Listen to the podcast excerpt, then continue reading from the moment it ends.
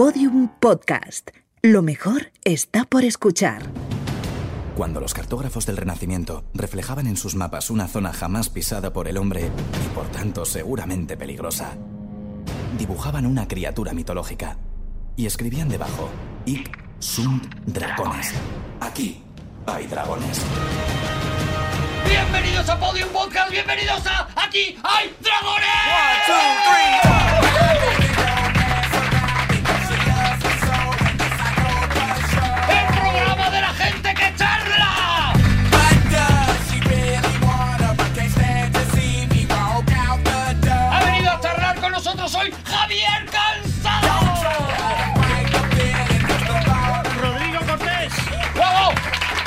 Juan Gómez Jurado y Arturo González Campos. ¡Ay! ¡Qué maravilla, de verdad! ¡Qué maravilla! No Bienvenidos, dragones. No se compadece nuestro ritmo con el tuyo, Arturo. ¿Por qué? Porque yo estoy a lo mejor demasiado arriba. Tú estás muy juvenil. Sí. Yo, estoy- yo hago radio fresquita y vosotros a lo mejor estáis un poquito Estás en verano. en lo rancio, estáis un poquito en, en la radio que huele a cerrado. Creo que te acaba de pedir muy sutilmente que te quites dos cafés. Que me calme un poquito a lo mejor. No, no, no, ¿Qué no. No, hombre, lo, justo lo contrario. Si somos cuatro y tres tenemos un tono y uno dice otro, los equivocados somos nosotros. Está, está clar- está clarísimo. Yo creo que esto es lo que está además mm, haciendo que el programa pues se convierta, bueno, en una revolución, en una de las cosas que ahora mismo referencia. es una referencia, ¿no? Lo que la palabra que me que buscaba, lo que está haciendo que no se convierta en una referencia es que no me salgan a mí las palabras realmente. Bueno, hoy traemos de nuevo un montón de temas, pero quería antes preguntaros unas cosas. Vaya por.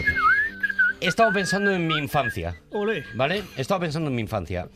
¿Vosotros hacíais lo de que cuando no queríais comeros algo, hacíais pelota en la boca? ¿O hacíais lo de beber un vaso de agua para tragarlo rápido que se quedaba parte de la comida en el vaso de agua? ¿Qué? Yo, yo, le, yo le entiendo, yo me Gracias, sumo a lo Juan. de la ¿Tú pelota. hacías Yo pelota? es que no sé de Sí. qué habláis. Yo, soy, yo era un niño, vamos, no sé vosotros vuestro estatus, yo era un niño pobre y yo la comida que entraba en boca, la comida que entraba en boca, fuera lo que fuera, Sí, eso Javi. entraba, entraba Pero estómago. vamos a ver, no es verdad Yo eso. soy clase te media, lo yo soy juro. clase media, puedo contestar. Yo hacía una mezcla de, de tus dos técnicas, pero Mm. ninguna, la, vamos por partes.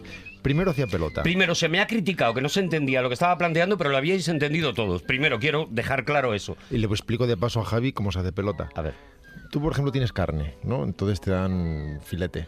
Y te lo cortan con tijeras o te las apañas tú. Yo me las apañaba yo. Ahí me dejaban como los animales. con un- Mm. Filete. Con un, con un tenedor y un cuchillo, como los animales. Si hubiera sabido que es eso, Y tú ibas mascando, pero no tragabas. Entonces era- ibas eliminando el líquido de la carne y pasaba y pasabas al siguiente fibra, trozo. la fibra. Entonces Claro. iba ah, sumándose la fibra Hasta y que quedaba que ibas prácticamente- deshidratando todo. Estabas masticando Bueno, un jersey. Y había un momento en que tú decías a tu madre, se me hace bola, como justificación Eso para es. decir, no es cosa mía, ¿qué voy a hacer? Tendré que tirar esto. Y ahí es cuando mi madre atacaba con la siguiente técnica, que es darme un vaso de agua Eso es. para que rehidratara. rehidratas, entonces, claro, tú tienes una bola de, de- una bola de algodón en la boca en ese momento ya completamente seca de esencia y lo que haces cuando le metes agua es que regurgitas de alguna manera regurgitas en el vaso y la comida queda queda flotando. Quiero que sepáis que, por y con esta imagen quería empezar hoy el cuando programa. un búho se come un ratón, eh, se lo come entero. Eso supongo que lo sabéis. ¿Qué El búho no despieza al ratón antes, no, No, no dice el- muslito primero. No. Entonces lo que hace es que ingiere el ratón en Ajá. su totalidad y cuando se ha comido todo el ratón, el estómago del ratón procesa los líquidos, los fluidos, las proteínas que puedes Ah, ir sacando cada- del ratón y lo que no quiere lo eh, convierte en una especie de pelotita en la que básicamente están la piel y los huesos que luego regurgita, como regurgitabais vosotros, Yo no regurgitaba, eso era Arturo. No, yo, regurgitaba No muchísimo. decir yo- nada, Vale, pero- y esa, pe- esa pelotita de piel y huesos que tú te puedes, si vas andando por el campo, te puedes encontrar mm, repentinamente, se llama egagrópila. Cáscara de ratón, ¿no, sería? egagrópila es como se llama. esa- Egagrópila. Egagrópila es como se llama esa ¿Y pelotita. si Si, le echas un vaso de agua sale el ratón otra vez? si la coges y la intentas desmenuzar un poquito en la mano, eh, da mucha cosa porque salen los huesos del, del ratón perfectos. ¿Cuál, es- ¿Cuál es el animal que más se fija? ¿El búho o la lechuza? Ostras, aquí ¿Votamos? Son, ¿Votamos? son, son todo temazos. Eh, le- yo lechuza. Y la lechuza se fija muchísimo, muchísimo. ¿Por qué? Pues por los osos, pues. Por su- mira- por su mira una cu- lechuza. por A su ver, carácter. Si, si esa muchacha no se fija, ¿quién se va a fijar? Eh, Si cuando se dan argumentos al final es que calla hasta todo el mundo, Javi, es verdad. Oye, bueno, nos ponemos en marcha ya. Eh, Sé que habéis traído cada uno vuestros temas. Ha llegado el momento de la contienda. Ha llegado el momento de echar una nueva pugna en. Pero sacad, sacad. Ah, vale. O sea, cuidado, ha ganado. Javier Cansado ha ganado No, con una. no, ganó. ha perdido. Tijera contra piedra, contra Es- dos piedras. Es verdad, nunca me enteraré la de primera esto. es vez verdad. que pierde y además Nunca pierde. No, no, doblemente. no, no, no, las dos Pero, ¿y tú por qué te ríes, No, malvado? no, porque las dos piedras chocan entre sí y llego yo, traca atrás y me lo llevo. No es así. No es argumento, no, No, no, no. Todo lo que has ganado con la lechuza lo has perdido con. Podría ser la primera vez que no gana Javi Cansado. Puede ser la primera vez que no gana Javier Cansado, eh. Atención. Ha venido torpe, porque aparte yo he sacado como medio minuto antes que él. Pues hay que echar una nueva, hay, hay que echar una nueva lucha, hay que echar otra nueva. Así que Borja, por favor, vamos otra vez ahora entre Javier, entre Juan Gómez Jurado y Rodrigo Cortés. ¡Piedra, papel o tijera! Cuidado, papel contra piedra y la absurdez llevada al juego de que la- el papel gana la piedra, con lo cual empezaría. No empecemos, no eh, empecemos. Han sido miles de años de chinos evolucionando, probando con todo tipo de instrumentos. de chinos engañados. de elementos diferentes, de materiales distintos, No combinaciones hasta que tres de ellas los materiales que hay ahora. No había estos materiales. Esto requiere una renovación, pero bueno, da igual. ha Ya os hablaré yo de chinos Rodrigo luego. Cortés. hoy voy a hablaros de un cura.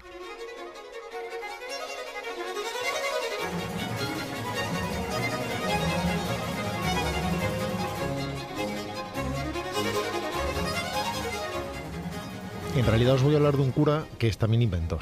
Ah, Y a lo mejor es más por la parte de inventor. Pero está bien también la parte del cura, como ahora veremos. Tiene su cosita de cura y su cosita de inventor. ¿De dónde era? ¿Vive? ¿Está vivo? No, está muerto. ¿Y de dónde, de dónde es? De Tardajos. Pero, Javi, eres Gabilondo, de verdad, ¿eh? ¿Qué, entrevista lo tienes acorralado, No, eh? Cáspita.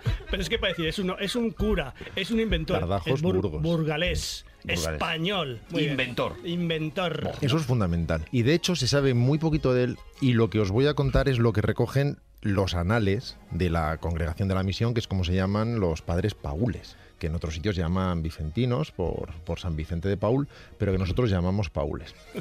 Voy a contaros cosas que se empezaron a saber y que después hemos olvidado, un siglo después, siete años después de su muerte, algunas cartas que escribió el padre Díez, algunos apuntes incompletos de teorías y de inventos, y una relación, que es lo único que queda escrita a unas monjitas, lo cual es suficiente para repartir una serie de florilegios, pero no tanto para atisbar su personalidad, así que tendremos que ir paso a paso. Nos vamos a ir, por tanto, a 10 kilómetros de Burgos el 21 de mayo de 1868.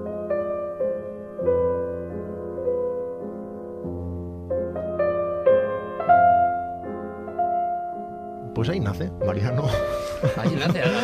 Yo Es una pedanía de Yo Burgos. pensaba que había nacido- que había sido a ti ahí, digo. Mariano Díez Tobar, que es como se llamaba. vale. Iba a decir que ahí nació el padre Díez, pero no nació, no nació ordenado. Nació como, como un niño muy pequeño Bueno, antes esas cosas se hacían enseguida, ¿eh? en la falda de un antiguo castro, una familia muy piadosa, muy religiosa. Está quedando un poco.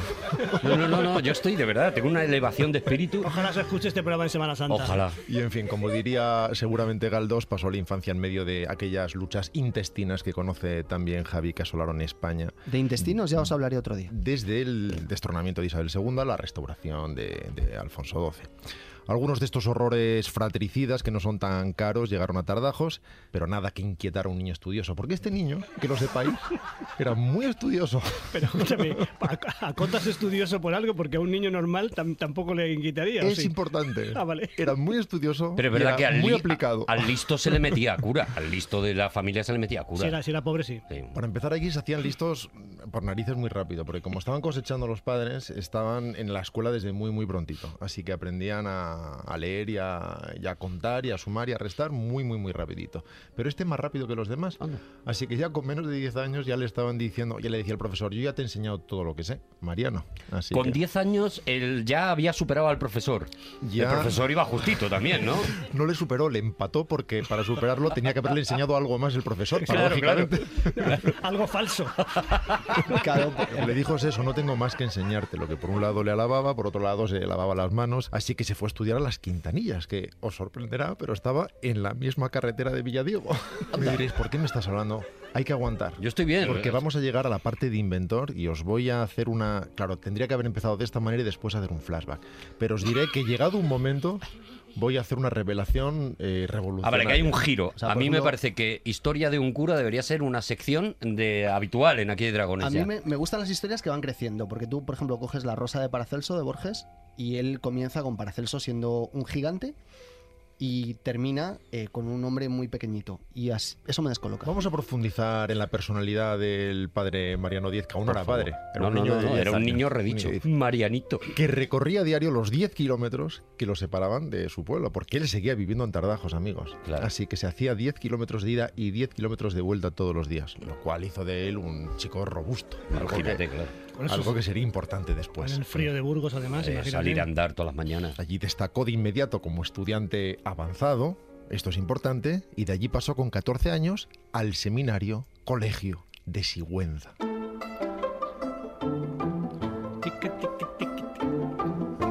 Yo ahora mismo tengo una tensión. Pero 14 años en el seminario no es un poco pronto. Con 14 años es que ya en el pueblo ese le dijeron los profesores que tampoco le podían enseñar nada más. Se lo iban rebotando. Allí había una rigidez y una observancia a la que el muchacho no estaba acostumbrado, estaba alejado de la libertad de los años anteriores y eso fue un pequeño impacto para él. Pregunta, eh, ¿fue a estudiar la carrera religiosa o fue al seminario a estudiar bachillerato de, su, de la época y tal? Las dos cosas a la vez. Fue a hacer el bachiller, Ujú. evidentemente, pero sus estudios eran religiosos. Claro. Él iba dirigido debido a su familia piadosa, ya que también a nadie se le escapa muchas veces. Tenías que acogerte a esto para tener estudios, eras de determinada extracción, Claro. a la vida religiosa. Pero él era pío, él, era- él le iba, le iba el verdad. rollo. Sí, sí, sí. Pero como que pío, no era Mariano. Vamos a hacer cinco Es que sí, segunditos, por favor. que- de- es que los lo- primeros lo- cinco lo segundos llevo de aplazando silencio, un rato. por favor, del año. Muy bien. Entonces, El caso es que allí estudió, y estudió, y estudió, y estudió. Y estudió y estudió. Claro. Y antes de sacarse siquiera el bachiller, los superiores lo vieron ya tan preparado y tan dispuesto para entrar ya en la congregación que no quisieron esperar más y lo mandaron a Madrid cuando apenas tenía 15 años. En Así un que año. o sea, en un año. Venga ya. En A un ver, año se acabó el seminario. Lo mandaron a ser seminarista a Madrid. A otro tipo de seminarista. Claro, Vale. claro, pero de los buenos. Sí, seminarista premium. Gente de Sigüenza. por ser tan joven, tuvo que esperar casi un año adicional antes de ordenarse. Me parece. Precoz. mm, eh, Claro, ¿y qué hizo ese año? No sé, podríamos considerar Superar profesores. No, estudiar y estudiar y estudiar y Qué estudiar. tío, de verdad, qué, qué- qué Porque repelente. curiosamente lo que no se hacía en los estudios religiosos era darle demasiada importancia a las ciencias positivas, que es como se llamaban, la física, las matemáticas, etcétera, hacia las que él sentía una enorme inclinación. En oposición a eso, ¿cuáles serían las ciencias negativas? Las otras. Claro. Te lo has ganado. Y atención, que sin acabar siquiera los estudios fue trasladado de nuevo. Aquello parecía la vuelta ciclista a España, era espectacular. Esta vez, con 22 años aún, en 1890, y ahora sí que llegamos al sitio donde nos queremos quedar. Ajá. Mariano Tour está a punto de terminar entonces, ¿no? no, pero, pero Ah, sí la fase que nos interesa a nosotros para la revelación que estaba anticipando antes. Que aún se hará esperar un poco, aviso. Que es que se fue a Murguía en el año 1890, en el País Vasco, concretamente en Álava, antes de que me lo preguntes, Javi, Sí. y por lo tanto no tan lejos de ¿Pero es su Tardazo Munguía o Murguía? Murguía. Murguía. Murguía. Es Murguía. que existe Munguía también. Los murguianos son gente muy. Existe Munguía también, ¿eh? Oye, un, un ¿Dónde momento. está Munguía? Espera un segundo. es un podéis- sitio donde lo- está, donde, era- donde el año pasado. ¿Podéis mirar dónde está Munguía? Sí, yo lo miro. Acaba de hacer un chiste sobre No, murguianos. no, no, no, no, no son ni chistes, son comentarios. Eso es lo, esa es la diferencia. Pero no, o sea, para él no hay cinco segundos de silencio. O sea, me parece un trato. Voy a buscar mío- Munguía, ¿no? Vamos a hacerlo corto mientras tanto, que esto era para dar contexto. En Murguía se había fundado un colegio de la congregación que soñaba con funcionar como semi-universidad de ciencias para el País Vasco. Y, en fin, allá que llegó Mariano, que se contagió inmediatamente de ese entusiasmo fundador, y a quien le pusieron a impartir clases, no a recibirlas. Cáspita. Claro, ya no había profesores. A su bola, ¿no? Munguía está en Guipúzcoa, ¿eh? Pues esto era Murguía que es muy- Y aquí empiezan en realidad los problemas que hacen que no hayamos oído hablar del padre Mariano Díez, a pesar de los logros de los que enseguida hablaremos. Y el obstáculo no es otro que la propia época, que en lugar de permitir el desarrollo de un sabio, sembró de obstáculos sus investigaciones.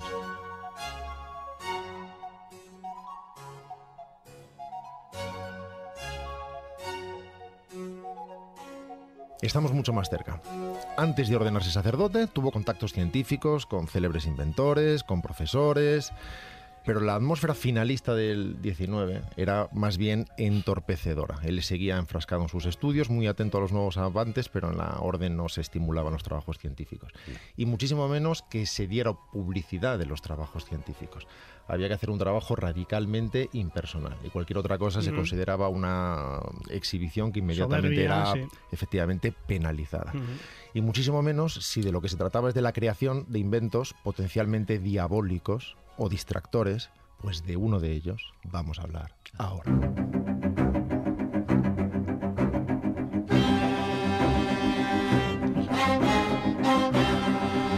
Inventó la, bici- la bicicleta. Cuidado que viene el giro, cuidado que viene el giro ahora. Un invento diabólico. Vamos atrás. Las sombras chinescas, todos sabemos lo que son.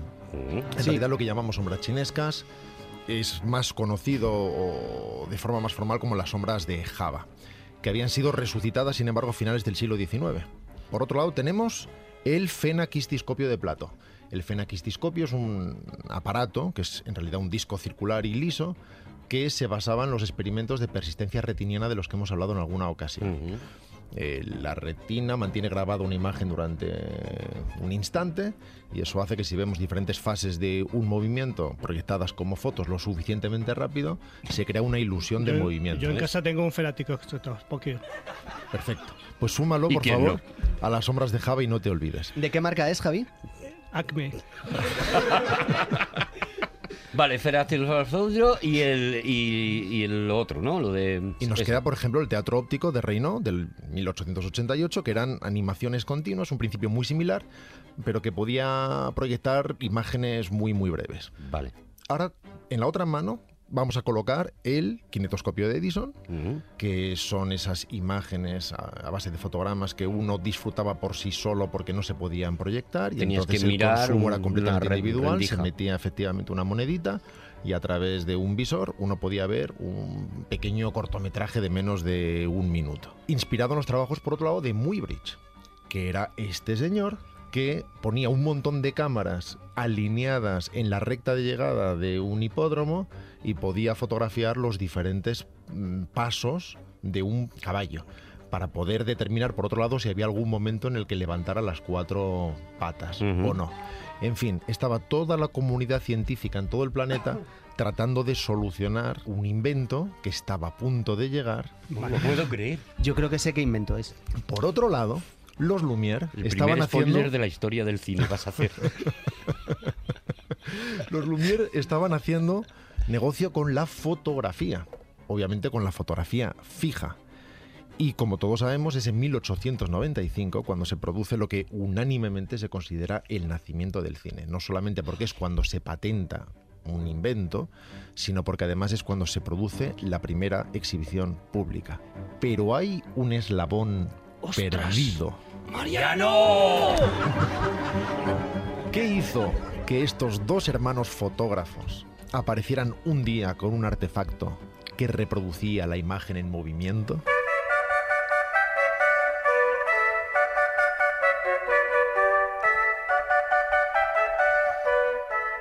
Vamos a saltar en el tiempo. Primero atrás, luego adelante, luego atrás, como un Pulp Fiction. ¡Qué desazón! Mariano Díaz tuvo comunicación personal con el ingeniero francés A. Flamoró sobre el invento del cinematógrafo, atención, tres años antes siquiera de su existencia, Venga ya. Por favor. en Bilbao. A. Flamoró era representante de quién? De Lumière. Y encargado de explotar en España el negocio de la fotografía continuada, así es como se la llamaba. Tal cosa, tal encuentro, sucedió en el año 1892, es decir, tres años antes de la invención oficial del cinematógrafo. Y el mundo científico, la revista de Barcelona, a principios de siglo, en un número perfectamente tasado y que se puede localizar ahora, el número 569, habla de las conferencias que daba en aquel momento el padre Díez, que añadía a sus charlas, pobrecito, lo siguiente, y cito, el conferenciante autoriza con absoluto desinterés a cualquiera de los asistentes o lectores, en nuestro caso, para que lleve a la práctica cualquiera de las ideas o conceptos que se encuentren nuevos en sus conferencias. Ay, Mariano, Parguela. Ahí, chaval. Este era el desprendimiento del padre Díez que obviamente no pretendía comercializar nada. Pero sigo. De una de ellas ha salido el cinematógrafo, ya con este nombre, atención. Este nombre existía tres años antes. Tened en cuenta que en esa época estaban todos peleando a ver cómo llamaba con más polisílabos y con más raíces griegas a sus inventos, el praxinoscopio, el zoótropo, el fenaquistiscopio, el kinetoscopio de Edison y el cinematógrafo de, de los Lumière, que sin embargo, insisto, había sido bautizado mucho antes de que los Lumière supieran de él, tres años antes. De una de ellas, decía esta crónica en el mundo científico, ha salido el cinematógrafo, según consta de testimonios fehacientes como son los siguientes. El ingeniero francés Afla Moreau asistió en 1889, en realidad es raro, fue tres años más tarde, pero lo suficientemente pronto, a la conferencia del padre Mariano Díaz sobre el cinematógrafo e inmediatamente, con anuencia del conferenciante, mandó construir en Madrid el aparato. Lumière fue el que hizo las películas. Demeny con Pathé solo fueron nuevos constructores. Marey fue el primero que se aprovechó de la idea y la aplicó al estudio cinematográfico del vuelo de las aves, de donde resulta que la cuna del cinematógrafo no es ni Francia ni los Estados Unidos, sino España. Dios. Pero, Otro. Perdona, vamos, entonces, va- por- vamos a eso aclarar. es, yo necesito resumir esto. Es decir, estamos en una época... Vamos a aclarar primero, déjame, eh, Juan, un momentito. Vamos a aclarar, Rodrigo, que esto se puede comprobar, que no te estás inventando la historia de un señor que tal. No, este que todo es esto Rodrigo, es no contrastable. ¿Eh? Por eso, por eso. Para alusiones, ¿a qué, ¿a qué viene esto? Gafotas. Vale, ahora adelante. Entonces, la situación es la siguiente. Estamos como el beta o el VHS, estamos todos tirando a ver si tiramos para el fenaquitiscopio, como el que tiene Javi en su casa, o el kinetoscopio, que era el que tenía Edison, y de repente hay un señor, este Paul, que está dando unas conferencias donde ya está explicando las ideas que luego van a recoger estos señores franceses. Y no solo estaba explicando estas ideas, sino además dando los nombres. Fijaos, por ejemplo, cómo era el nombre que figuraba en el folleto de las conferencias que daba el padre Mariano. Se llamaba así, el cinematógrafo, dos puntos. Descripción del aparato por el que las imágenes de las personas, lo mismo que las demás cosas, sea que en el acto existan, sea que no existan, aparecen al vivo y como si fueran la realidad, con sus colores, movimientos, etcétera, ante nuestra propia vista. Ah, lo- lo- lo- se lo dio todo. Conferencias que daba simplemente en el seminario, que eran muy habituales en, en recitales de poesía o recitales musicales. Él daba esta conferencia científica y repitió una de estas conferencias en Bilbao a este fotógrafo. Pero él, Ten- eh, te- eh, quiero acotar una cosa, pero él tiene la idea, digamos, la idea conceptual del asunto o dice cómo llevarla a cabo. La parte de ingeniería del asunto la también la lleva a cabo. la parte de ingeniería, porque no solamente era físico teórico, sino que era directamente inventor y él aportaba todas esas soluciones que por otro lado estaba buscando todo el mundo a la vez. Este es un invento que hubiera sucedido antes o después, como sucede tantas veces, no Mm. surge en un sitio nada más, sino que es la suma de, de determinadas búsquedas. Lo que es triste es que su nombre no se sume a esa otra lista de nombres que forman parte de todo esto, pero él especificaba cómo tenían que ser las perforaciones, cómo tenían que ir avanzando, con qué tenía que enganchar, cuánto tiempo tenía que quedar detenida la, la película antes de seguir avanzando para que la persistencia retiniana fuera suficiente, etcétera. Y lo que Una pregunta. encarga. Sí. Lo que a mí me asombra es que efectivamente lo que dices tú es que eh, él llega a definir exactamente esa diferencia técnica que los demás no eran capaces de alcanzar o que nadie había visto cómo se podía hacer. ¿Cómo llega él hasta ese punto? Es decir, de manera únicamente teórica o tenía algún tipo de taller o investigación en algún sitio que es lo que le lleva a poder aportar ya esas conclusiones finales? Hacía las dos cosas dependiendo de cuál fuera el invento. Algunos de ellos simplemente eran teóricos, con diagramas y no se, no se construían, aunque algunos de ellos sí, y si queréis luego incluso os enseño una foto. Y otros simplemente funcionan porque tenían que funcionar, porque teóricamente estaban resueltos no desde la vaguedad, sino desde la muy prolija síntesis de cada uno de los detalles que aquello debía tener mecánicamente para poder funcionar, como es este caso. El caso es que, en realidad, cuando él cedía todo esto no era exactamente desde la ingenuidad, ya que desde el primer momento sus conversaciones con Flamoro hablaba de lo que entonces era un problema industrial de la fotografía, incluso de las eh, fabulosas ganancias que sin duda habrían de acrecentar la fortuna de los explotadores del invento una vez se llevara a cabo. El O sea, él sabía que iba a dar pasta y aún así él decía en las conferencias esto que lo use quien sea, da igual. Claro, porque él era por encima de todo un padre Paul que ya tenía sus propios problemas con su congregación, como cuando después fue destinado a Villafranca del Bierzo y lo que tenía que hacer es conseguir que aquel colegio funcionara, que los chavales que tenía ahí dentro eh, estudiaran, que el sitio se autofinanciara y eso es aquello que el padre superior y que su visitador le decían que hiciera. De hecho, en un momento dado el diario de Burgos publicó eh, un artículo firmado por él que él no había escrito, que alguien había transcrito escuchando sus conferencias. Y el broncón fue enorme, claro, por firmar aquello. Aquello era, era un motivo muy, muy serio de, de reconvención.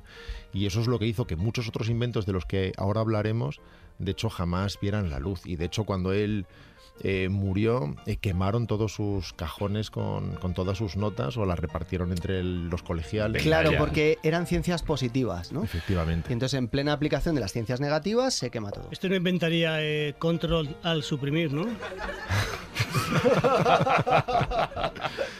Pero fijaos que en aquella conversación de lo que hablaron es de la sucesión de fotografías, no con movimiento continuo, sino con intermitencias o intervalos de reposo, que era la madre del cordero. Conseguir precisamente esas intermitencias o intervalos de reposo, para que aprovechando la inercia de la retina, quedase tiempo para sucederse unas a otras y producir así la ilusión de movimiento. O sea que era una definición absolutamente precisa de lo que hoy consideramos el cinematógrafo. Esto es muy interesante. Hay Lo- muchas preguntas. eh, Claro. Estamos descubriendo los demás en directo que el cine se inventó en España. En Bilbao, Entonces comprenderéis que, que- que la emoción pues ahora mismo nos tiene arrobados y especialmente a Juan. eh, lo que hacían era pegar entre sí los fotogramas Yo no he noto emocionado.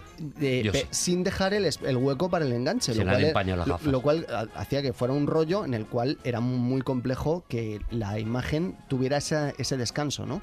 Claro, es que esa es la diferencia. Si tuviéramos un celuloide de 35 milímetros con una sucesión de fotogramas y sencillamente los hiciéramos circular de forma continua, lo que tendríamos es una especie de estela pasando delante de nuestros ojos. Imágenes que caen y enseguida cae otra y otra y otra y otra en sucesión. Lo que hace que tengamos esa impresión de movimiento es que cada una de ellas se detiene durante un microsegundo, o 24 veces por segundo. Se pone, se queda quieta, avanza, se queda quieta, avanza, se queda quieta y cuando avanza no la vemos avanzar porque una placa obtura eh, la ventanilla y no, no nos enseña nada mientras se produce el Mm. cambio. Y eso sucede tan rápido, y esa es la razón precisamente del sonido dentado típico del proyector, el trrrr, es precisamente porque la película está parando y avanzando 24 veces cada segundo. El caso es que lo único que queda como testimonio fehaciente de aquello es que fue invitado a la primera exhibición que dieron los Lumière tres años después, en el 95. Algo que no, tiene ningún sentido. No tiene ningún sentido que le invitaran al padre Mariano Díez Paul de Un señor Tardajos de Álava. a la primera proyección del cinematógrafo en eh, la carrera de San Jerónimo de Madrid. Pero allí estuvo como reconocimiento precisamente a esa invención.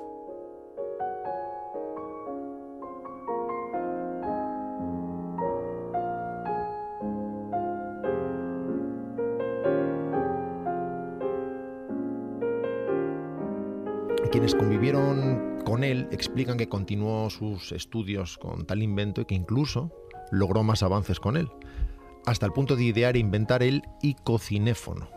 que era la aplicación del fonógrafo, es decir, de la voz grabada, al cinematógrafo, a la imagen grabada. Es decir, sería el precursor del cine hablado. Pero, Venga ya, hombre, Mariano. pero a la- casi a la vez. O sea, in- inventó el, el cinematógrafo y el, y el sonido a la vez. ¿Y el Eh, cine sonoro? cine sonoro. La primera película de cine sonoro es El cantor de jazz en 1928, si no recuerdo mal, ¿no? Y bueno, esto había, cuando- había mm, pruebas antes de sincronizar un disco, Don Juan, ¿no? Y estas cosas. Sí, de hecho las primeras películas sonoras no eran prácticamente sonoras e incluso cuando se pusieron de moda las sonoras muchas veces se readaptaban películas mudas y si les añadían tres o cuatro momentos o se sincronizaban algunos sonidos aunque no sus diálogos o un par de canciones o eh, el propio Dreyer, Vampir, por ejemplo, es una película sonora que en realidad cualquiera que vea reconoce como muda inmediatamente, fundamentalmente porque era una película rodada como película muda y que luego se readaptó sobre la marcha.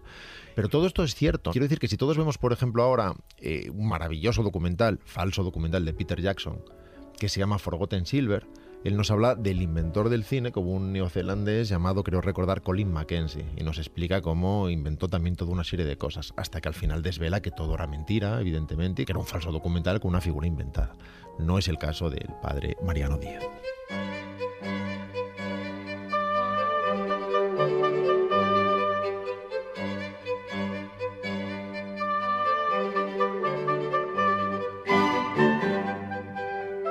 Padre Díaz destruyó todas sus notas.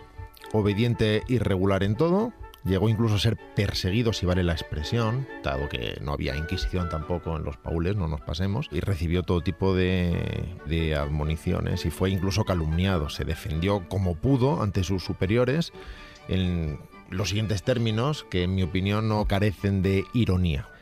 No, querido padre visitador, no tengo libro alguno hereje, ni tampoco que esté en el índice. Las obras filosóficas y científicas que más leo son Santo Tomás, Suárez, Balmes, González, estudios filosóficos, y la filosofía lacense.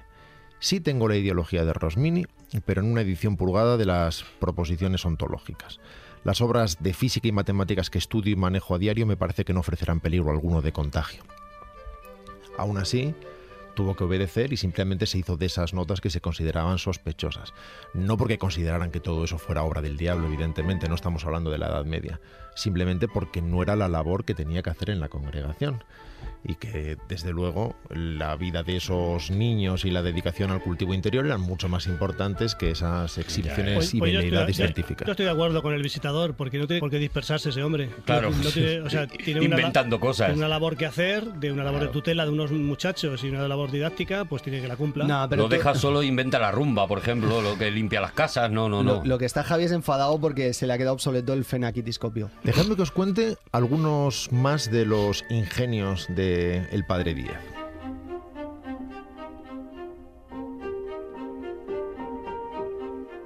Una máquina que sacaba de los sonidos armonías. Un aparato para conservar el vino. Un reloj cuya cuerda era la propia voz del hombre y cuyo funcionamiento duró, sin darle cuerda en absoluto, 10 años un reloj sin cuerdas, pero con esfera, y que marcaba las horas y minutos no a saltos, como los demás relojes, sino de un modo continuo. A una hora, si veis los más precisos relojes suizos de movimiento que se accionan por el movimiento del cuerpo, veréis que no el segundero no se mueve de forma fluida, se mueve a microsaltos. En fin, él solucionó aquel posible error e inventó el logautógrafo, parte del principio de que es físicamente posible valerse de la energía de la palabra sonido para dejarla impresa en el papel. La máquina constará de varios resonadores, tantos cuantos sonidos queramos aprovechar en nuestro lenguaje. Siri, eso es Siri. Inventó a Siri. Pero vamos con el último invento que me he reservado para el final.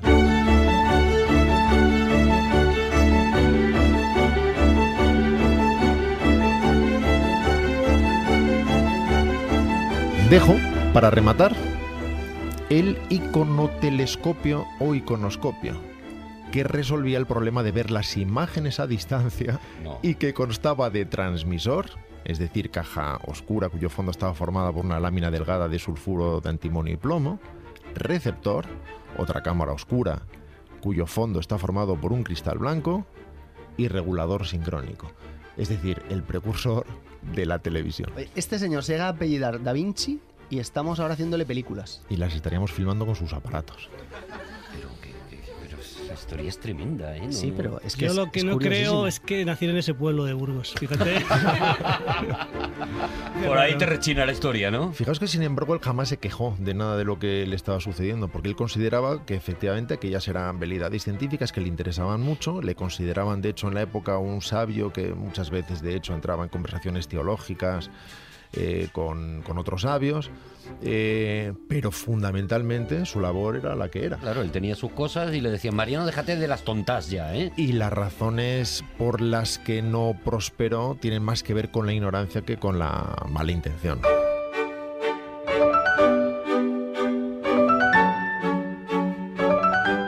Sirva en cualquier caso esta pequeña sección como homenaje a un gran científico, desconocido, aunque ya un poquito menos, religioso antes que nada, que siguiendo a su fundador, en este caso, como decíamos antes, Vicente de Paul, consideraba que el mérito estaba en el silencio y en el reconocimiento a, Dios. Esa al final también para él era su prioridad y eso determinó el devenir de su existencia para bien y para mal.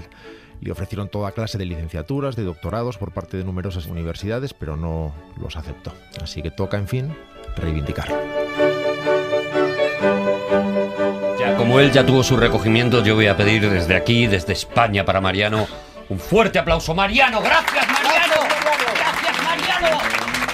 Seguimos aquí en Dragones.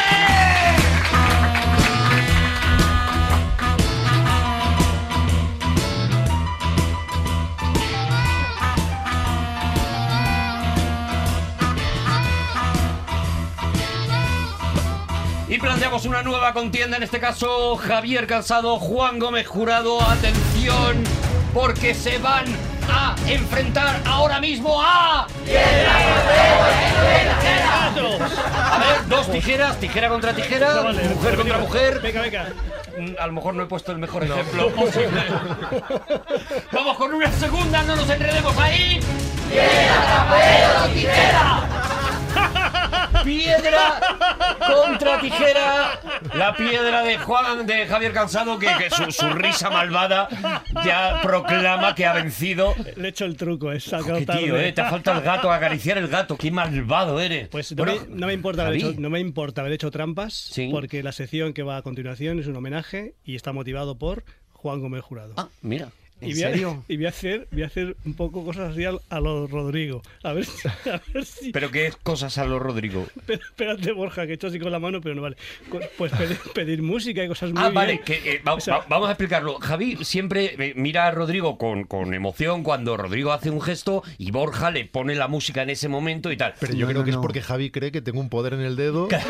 Ah, yo pensaba que era él. Yo creo que, que- que Javi Pensaba que- piensa que es Rodrigo Potter y que al hacer así la música se pone sola, pero no es así. y entonces tú, en no. tu motivado, un poquito por la admiración, un poquito por la envidia, También. te has preparado la sección de hoy para que eh, esto ocurra, ¿no? Que tú muevas el dedo y salgan no músicas. solo la de hoy, la de hoy y de la de la quincena próxima. ¡Oh, qué maravilla! de Y verdad. yo pensaba que aquel señor que está allí no era un compinche de Rodrigo. Yo pensaba que era un autónomo. Borja, Borja, tú pensabas que era un señor que se, que se asomaba a la ventana, ¿no? A ver las obras. A ver, a ver qué tal lo hago. A ver qué tal lo hago. Hoy vamos a hablar de. Muy bien. Ostras, le ha entrado.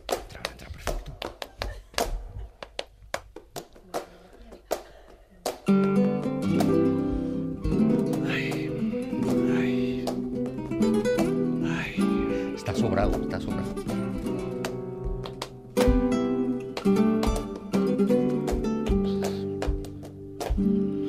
En casa no lo estáis viendo, pero esta es la primera sección bailada de la historia de Aquí hay dragones.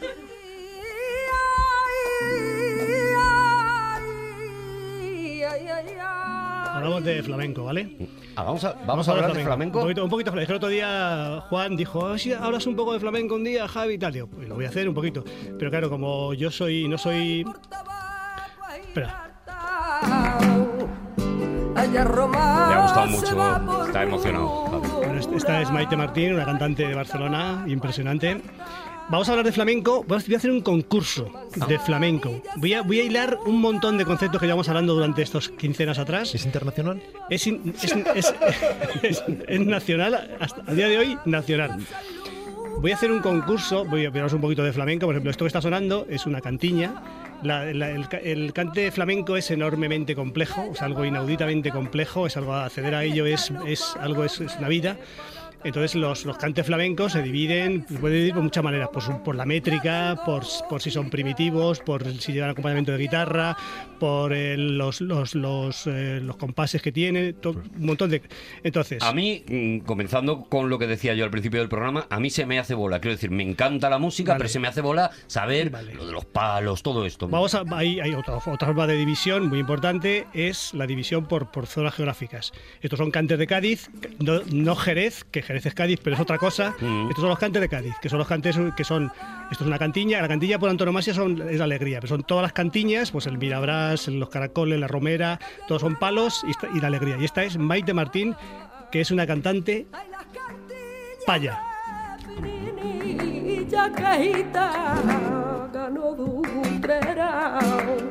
Esto, esto significa que te lo llevas y ahora metemos Es que no le has dado todos los Vale. datos a Borja, claro. Él, él hace así con la mano como si estuviera saludando por el tren Vamos a ver, y es- piensa que Borja es- puede interpretar es una sección- esto es te lo llevas. es una sección, Rodrigo, marca blanca. Claro, Vamos claro. a ver. eh. Vamos a ver. Y ahora entra.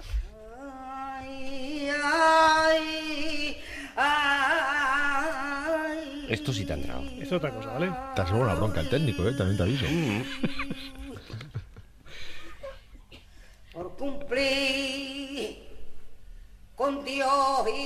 Vamos a ver, estos son cante- los cantes primitivos, que eran los cantes que no se acompañaban de guitarra, eran solo con palmas o con golpes de. o con el mar- martinete, que es el golpe en la, en la fragua. Esos son los cantes primitivos. Esto es un cante primitivo cantado por una cantante gitana. Diferenciar entre, entre cantaoras payas y cantaoras gitanas es fácil, porque tiene un, la, la- digamos el- la, la vocalización es diferente. La, cantante gitana, bueno, el cantante, el cantador gitano también tiene ese que se llama rajo, que se parece que se van a romper la, se van a romper las cuerdas cuando cantan.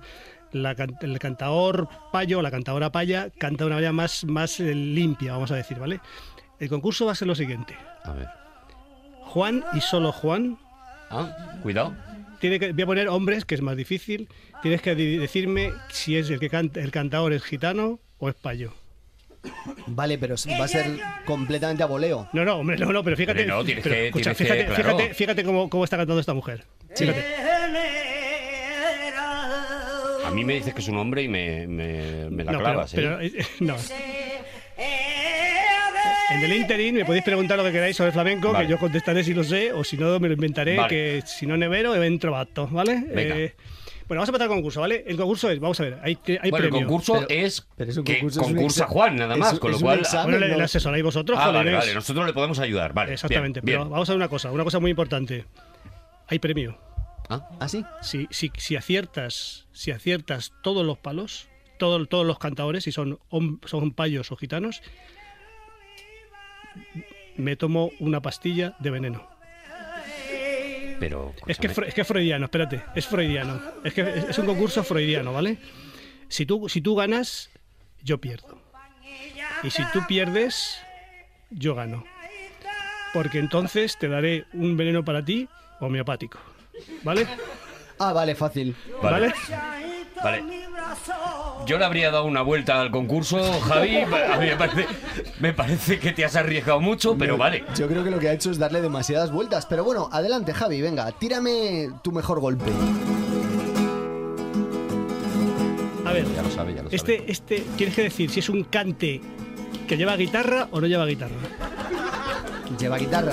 Vale. Vale. Y ya tienes que decirme que si es el, que si el varón que va a cantar ahora es payo o de etnia paya o de etnia gitana. Pero ya con otra confianza. Eso es. Cuando cante, claro, antes no, pues no te, no te precipites. Tú vete preparando el venenito por si acaso, Javi. No Bueno, creo. podemos estar ante un programa histórico. Vamos a ver, todas las, todos los. Claro, es que. Pero, Ya que Javi entregue la mochila. Mira, ahí está.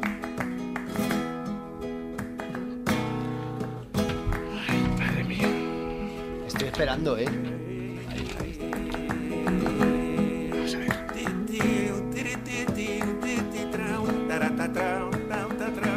Esto es payo.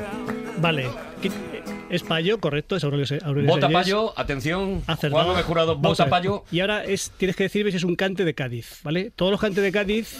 eh, Vamos a ver, todos llevan el. el- el- Escúchame. ¿Y de qué parte de Cádiz? Eh, de- ¿Y de qué parte? Bueno, de- de- sinvergüenza! No, escúchame, hombre, es que, es que es muy fácil si no. Vamos a ver, tienes que decirme si es un cante de Cádiz, ¿vale? Los cantes de Cádiz que, que te haga, te va a dar una pista. Todos tienen la, todos tienen la, ¿cómo se llama? La glosolalia del tiriqui tran tran tran, tiriqui tran tran tran. Con eso, eso suelen O empezar sea, así. si dice Tiriquitraun, es de Cádiz. Sí, es, es una alegría, sí. Entonces tienes que saber si esto es una alegría. ¿Tú crees que por el, por el comportamiento del guitarrista Vamos y, a, y vamos del a hacer una cantador? cosa. Sí. Yo voy a ir esperando hasta que suene el Tricky Brown. Es que ya ha sonado. Ya, ya, ya ha sonado. Es que ha empezado Vale, con eso. entonces es una alegría. Vale. Correcto. Vale.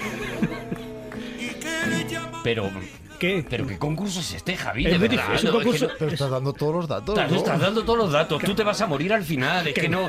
No, que, que se va a ir complicando, por favor, Ya, dejadme. pero que te, Ah, te has metido en darle emoción Vamos a esto vamos y a- te has pasado. Pero es que le está haciendo le coja confianza. hablemos, para que hablemos, hablemos un poquito, hablemos un poquito cómo se desarrolla una, canci- una canción, un- una, un- fla- una canción flamenca, ¿vale? Siempre, Mm. siempre empiezan con una introducción de la guitarra, ¿vale? El guitarrista, o la canción, por supuesto, que lleva acompañamiento de guitarra, que son la mayoría.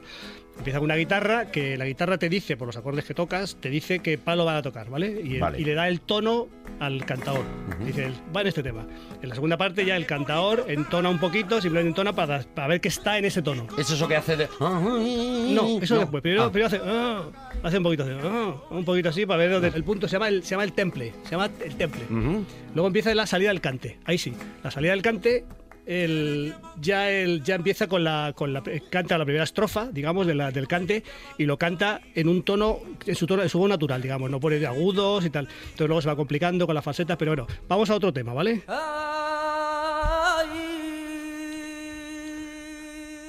Va todo pim pam, pim pam, pim pam. Está difícil, Juan. Déjame una sílaba completa, por lo menos. ¿Partiste flamenco? que come pan de mano ajena. Paya, payo, payo. Ese arcángel es payo. Ha votado por payo y es dos- payo. Dos aciertos. qué Es payo. Llevas dos payos Dos- a dos- cero. Incluso ha rectificado el sexo sobre la Ha marcha. dicho paya y luego según decía de Mm. paya, payo. Fantástico. Es un cantao onubense. Bueno, no, no vais a escuchar generalmente no vais a escuchar ni, ni a Poveda, ni a Cigala, ni Merced, ni gente así que me gusta mucho, pero vamos a gente un poquito. Bueno, Arcángel ya está, es muy, muy, también muy importante, ¿vale? Pero esto es muy bonito. Además, Esto es- una capela. Sí, sí, es, es que son cantes, son los que se llaman los cantos primitivos, pues la el martinete, la debla, la tonada, que son la canta- canta- los cantos de trilla, que son canciones que se cantaban sin acompañamiento musical. ¿Sabes qué he escuchado, Javi, estos días? Un disco que me recomendaste tú cuando hablamos de, de la música a capela, que era el que hizo Arcángel con las voces búlgaras. Claro, es que el Arcángel, o sea, el flamenco es algo muy, vamos a decir, no, no estereotip- estereotipado, pero casi, o sea, los palos ya están trabajados y están llevados a su, a su, a su, a su límite. Y luego hay cantadores que buscan acercarse a otro tipo de cosas, otro tipo de planteamientos, y por ejemplo Arcángel es un, es un bueno, aparte es un virguero, es maravilloso, no, le, no, no le parece raro acercarse a otro tipo de músicas y hacer unos maridajes muy chulos. El, el- digamos que el cante flamenco tiene algo que, que que al, al hilo que decía antes Rodrigo, es, tiene muchos melismas. Los melismas, cuando los cantos gregorianos, el- hay canto silábico y canto melismático. El canto silábico es cuando cada nota es una sílaba de la, de la canción, de la letra. Sin embargo, el canto mel- melismático se demoran en una, en una sílaba de la canción, de la letra, se demoran y hacen varias notas en esa, en esa sílaba. Cuando hace porque Ese bien. tipo- Y ese ahí tipo se, ahí se queda, ¿no? Eso es. Eso es, me- me- Eso melismático, Y vale. el flamenco, hay unos, can- unos cantes que son más melismáticos que otros, pero al final todos son todos. Los cantes así a capela son más melismáticos, son más libres que los, que los otros. Va, llevas dos aciertos, eh, cuidado con esto, eh. Cuidado tú. Exacto. Vamos con otro.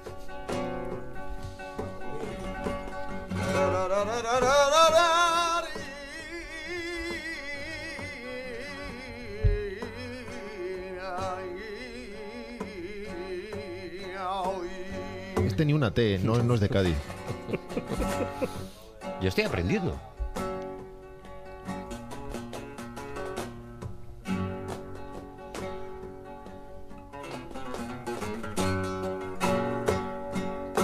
No quiero contestar rápido porque nos estamos jugando la vida de una persona. y a nadie la roba el todo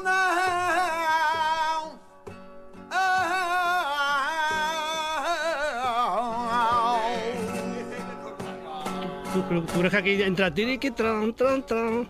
Uy, Gitano. gitano. Esto no es, ¿Gitano? es fascinante, este es- se llama Luis Torres Joselero.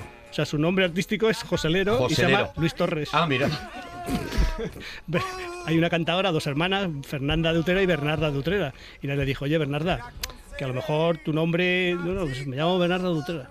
Y hay, un, hay uno que luego pondré, el tío Borrico, el tío Borrico de Jerez, que se llama el tío Borrico de Jerez. Y se anunciaba, cuando tú, cuando tú ya murió el hombre, pobrecito, se llama, se llama el tío Borrico. Y, y se llama el tío Borrico porque un- cuando era jovencito actuando, le dijo un espectador, "Tiene más- canta más fuerte que un borrico.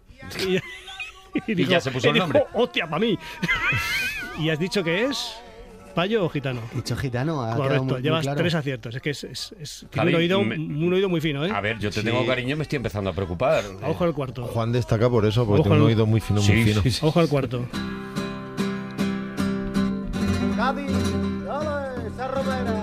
Si dice Cádiz y dice Romera, es que es una romera. O Vale. sea, la romera y el mirabrás y los caracoles siempre suelen incluir la letra, ay, con el mirabrás, los caracoles o la romera, se lo suelen incluir en la letra. Para que no te- para que no Son, te- son no como, los raperos que se presentan a sí mismos es. antes de tal y aquí está DJ y no sé qué. Es que un no poco te, eso, no te ¿no? despistes porque...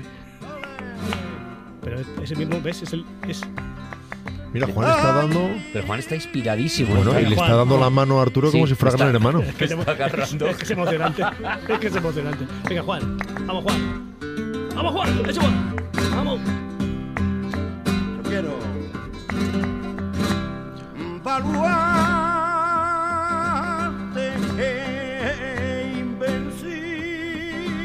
Gitano. Dice que, dice No, que espera, es gitano. Espera, Piénsalo un poquito. Piénsalo un poquito más. Hombre, piénsalo un poquito más. No, joder. Te ratificas. Perdóname. Evalúa todas las opciones. A ver. cambia. ¿Te, rati- te ratificas o Pero- cambias? No, voy a cambiar, voy a cambiar porque he escuchado un par de segundos más. ¿Un segundo? Pero, pero tú ten en cuenta que él está luchando por su vida, Juan. Claro. Piensa que lo que intentará es engañarte. Ahora mismo te ha dicho piénsalo un poco más y en realidad a lo mejor es que has acertado. Venga, payo. Sí, correcto, Payo. ¿Es Payo? Pericón de Cádiz. Llevas 4 de 4. Juan, estoy preocupadito, ¿eh? ¿Quién has dicho? Pericón de Cádiz. Ah. Este es Pericón de Cádiz. Yo también he oído otra cosa. Vale, pe- bueno, habré dicho lo que haya dicho, pero es pericón, pericón de Cádiz. Juan, 4 de 4, tronco. Tu, tu leyenda de que tu oído está repetido es mentira, ¿eh? Tú tienes un oído muy fino. A ver, escucha.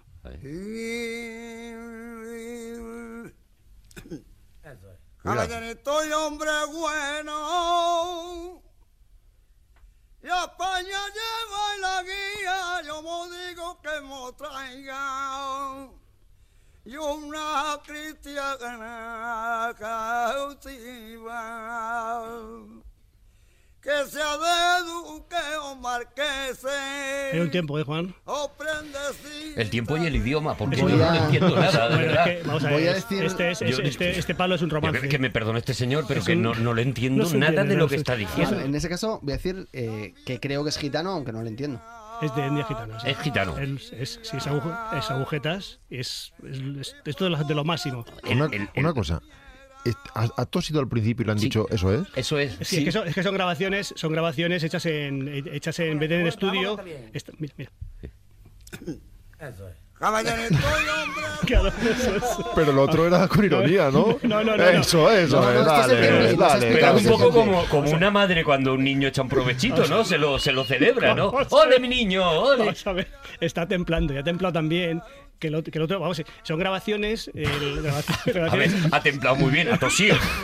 Yo no lo he entendido así. Dale la mítica que tú quieras, Javi, pero ese señor ha, ha carraspeado y le han dicho ¡Ole, qué bien Bueno, carraspea, Bueno, pues agujeta! vamos a ver, tengo la grabación en estas sesiones con Joselero, con bueno, con otros, otra, no la misma el mismo día, pero grabación, grabaciones de Joselero, con es, y es espectacular, porque dice, de pronto está cantando y dice, calladse un poquito, dejadme, dejadme cantar. Claro, claro, Y la grabación sigue, o sea, son grabaciones, eh, no diré amateur, porque estos son profesionales del copón. Sí, hombre, pero él sí, pero el de al lado. Es lo gracioso que es el de al lado. A mí me ha sonado como cuando suelta alguien unos perdigones y otro dice, claro que sí. Claro que sí. Dale. Has acertado, gitano. Ahora, canta maravillosamente, eso aparte de que no se le entienda y todo lo que tú quieras, pero la verdad es que es una maravilla la voz de, de este hombre. 5 de 5. Estoy preocupadito. No preocupado, pero estoy preocupadito. Vamos a la siguiente.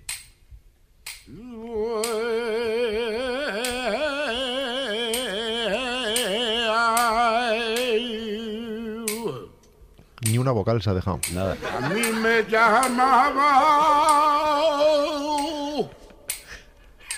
Ah, que-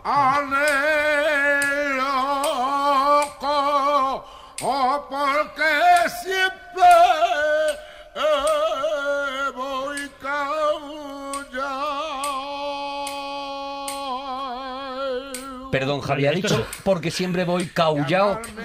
O sea, meter la U eh, eh, flamenquiza un poquito todo. El... Vamos a ver. El tío Borrico, que es el cantador que está haciendo. Este es el señor Borrico, esa don U, Borrico. esa U la metía continuamente. La- En cualquier Es país. que ha dicho porque siempre voy caullado. Esto es un, esto es un martinete, ¿vale? Hmm. Mira, por ejemplo, eh, le decían los perros se los, los azuchó, por ejemplo, dice, dicen los umbralitos, dicen cosas que, como es una tradición oral, fundamentalmente el flamenco se aprende oralmente, fundamentalmente la gente como el teléfono es cacharrao, de pronto se van cambiando, se van cambiando los verbos, se van, además, me gusta mucho en el flamenco que de pronto hacen diminutivos de los verbos, me has dejadito. O sea, Me no has me, dejadito, no me es has dejado, bonito. sino que me has dejadito. O sea, me parece algo fascinante. Y este es el tío borrico de Jerez, que es cantador. Gitano, evidentemente. Correcto. Eh, Javi, yo no sé cuántos quedan, Queda pero uno y ya está, macho. Pasa. queda uno y si Hostia, tu- acertara... Tu, vida depende de un hilo. Claro, Estoy agobiado, macho. es que te va, te va a tener que tomar el BN1. Es que escúchame.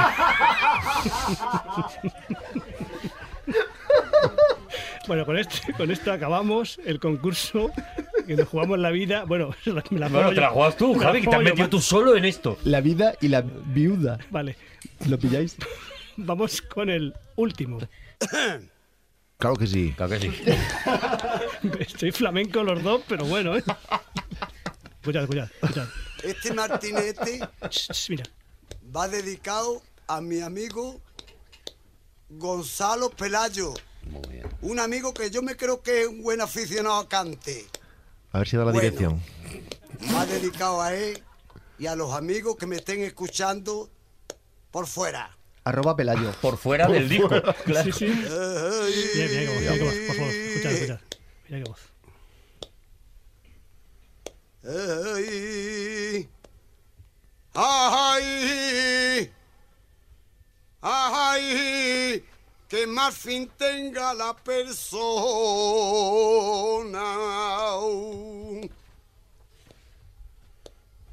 Ay, que anda lleva, ando y trayendo. Juan, ¿está ya suficiente para ¿Tienes suficiente? Pero desde la primera sílaba. Sí. Sí. ¿Qué es? ¿Cantador? Gitano, evidentemente. Ha acertado todas. Venga ya, Javi. A ver, a ver con la broma, Javi, que es que Has acertado todas, Juan. este también es gitano. Sí. Este es José Lero también lo he Con lo bien que nos equilibrábamos siendo cuatro. Juan, Claro, hombre, si es que ahora va a quedar esto Juan descompensado. perdón- perdóname la vida. Ahora, Juan. Juan va a hacer los temas más largos, Juan, Y imagínate. te digo una canción que vas a flipar. Te lo dejo. Mira, te voy a dedicar de- una canción flamenca de Tomás de Perrate, de un cantador. Te lo voy a poner, ¿vale? Si te satisface tan mucho, mucho, me perdonas la vida, ¿vale? Venga, va. ¿Sí? Venga. Está dedicada a ti. Un poco a Rodrigo, un poco a Arturo, pero un muchísimo, muchísimo. Mucho a ti, que eres quien tiene su vida en, en tus manos sabes- ahora mismo. Y sabes claro. que te quiero más que a mi vida. Ladrón.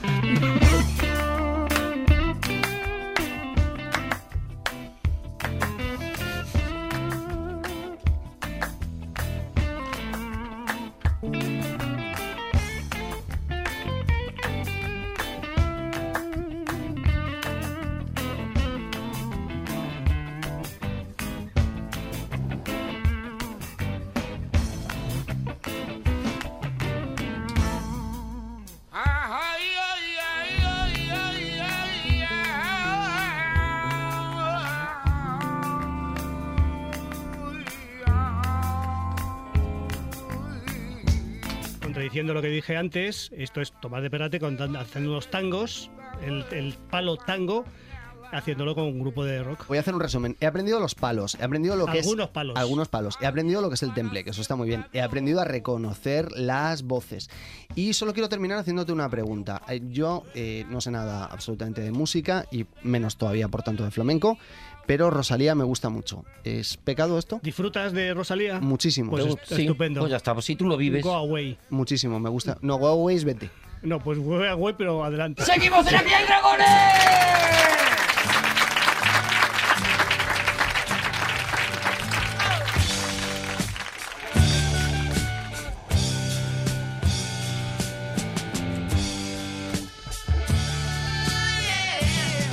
Payo. Este es fallo.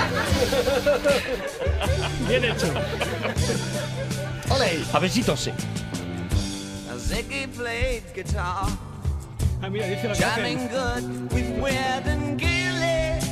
Y no es misceláneo, ¿eh? Esto no, no se anda con rollo. Bueno, Juan Gómez Jurado, tienes por delante el último tema del programa de hoy, de Para- Aquí hay dragones. Para no variar. Para no variar, exactamente. Palmas siempre, es increíble, de verdad, Juan. Ya, tío. Eh, Y, y no sé cuál es el tema que, que nos propones, no, no pues tengo yo, ni idea, la verdad. si me lo autorizáis, no sé si voy a estar a la altura vuestra, pero si me lo autorizáis, eh, me gustaría hablaros de la dentición decidua. De la dentición decidua.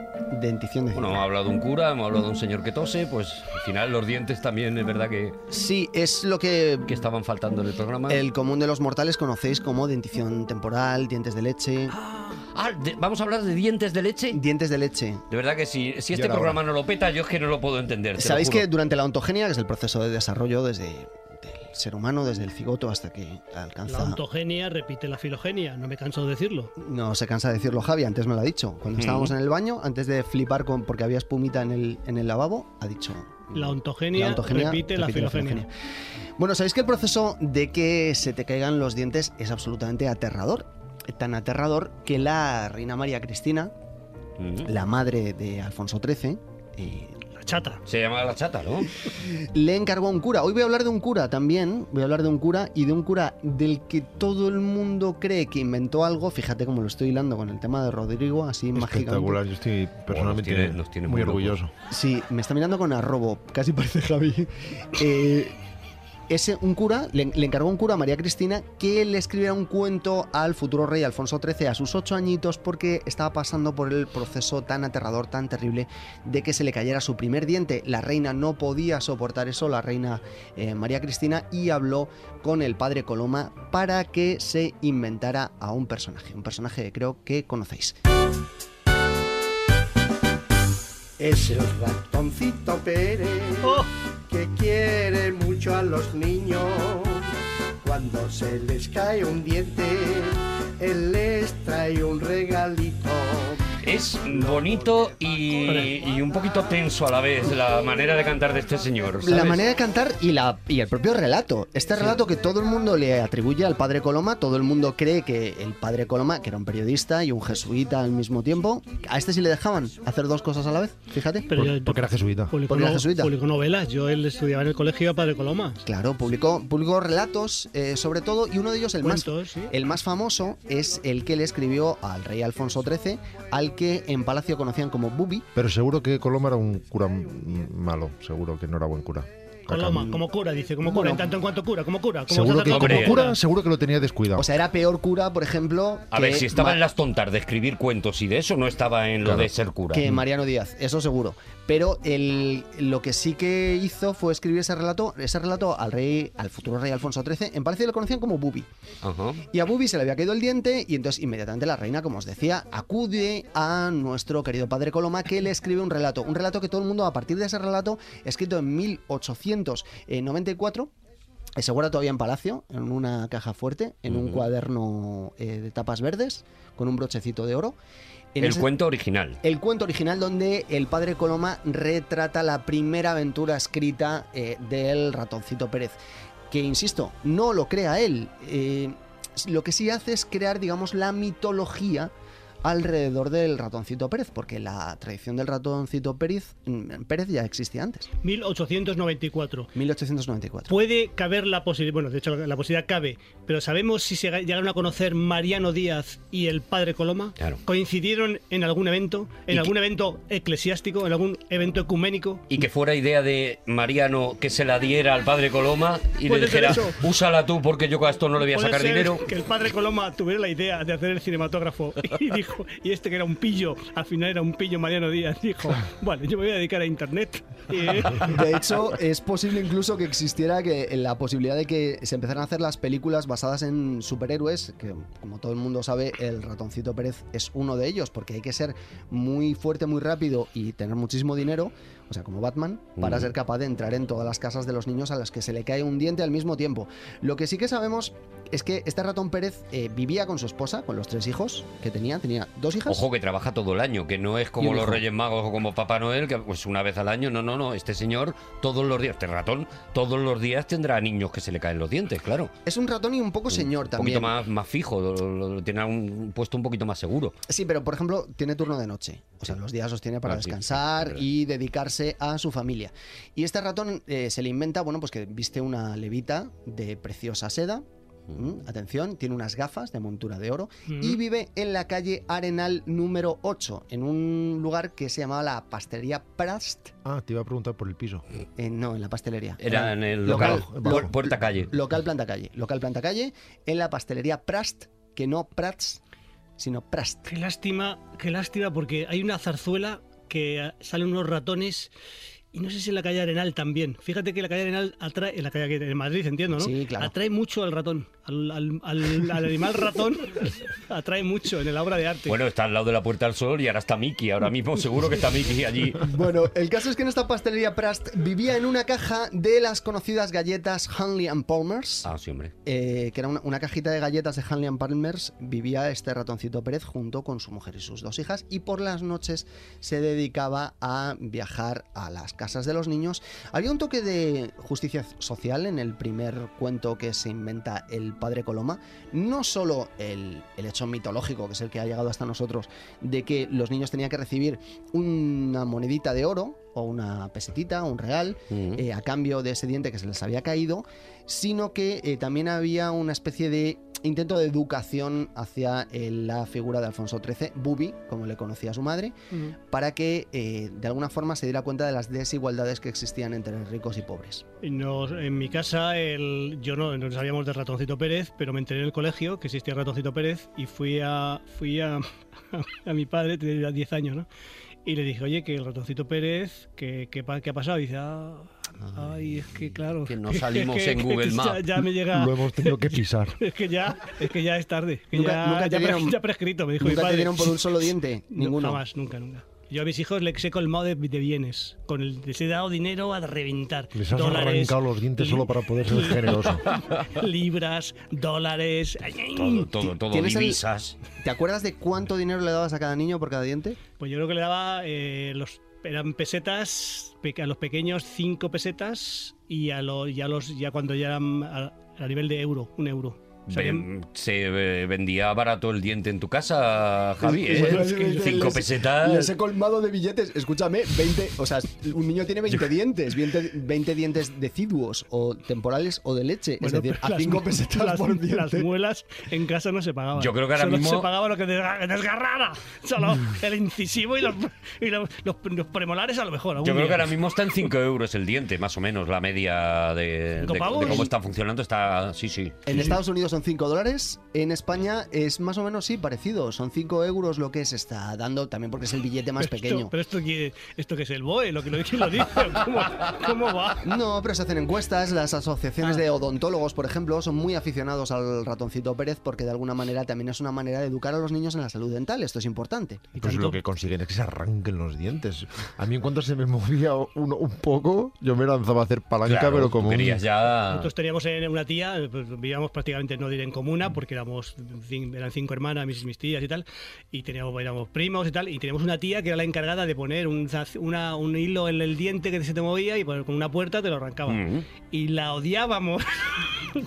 ya muerto, ¡hala! Quiero que comentemos juntos una serie de cosas que os voy a contar ahora, porque la gente, como os decía, cree que el padre Coloma es el inventor del ratoncito Pérez. Esto no es correcto, a diferencia de Mariano Díaz, el padre Coloma no inventó nada, se limitó a recoger una tradición que ya existía. Por ejemplo, conocemos la, que en el siglo XVIII la baronesa Delnoy, eh, es francesa, no lo voy a pronunciar bien, Delnoy, Del no, sí. Del- eh, hemos dicho tres. Es igual.